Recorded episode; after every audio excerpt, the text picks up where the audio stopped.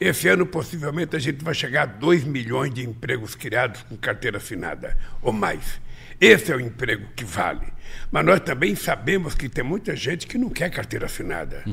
Está cheio de gente que está querendo, sabe, ser empreendedor individual, ser empreendedor coletivo, ou seja, então nós vamos criar. Eu estou propondo a criação do Ministério da Pequena e Média Empresa, das cooperativas e dos empreendedores individuais, para que tenha um ministério específico para cuidar dessa gente, né? dessa gente que precisa de crédito e de oportunidade. Esse é o papel do Estado, criar as condições para as pessoas poderem participar.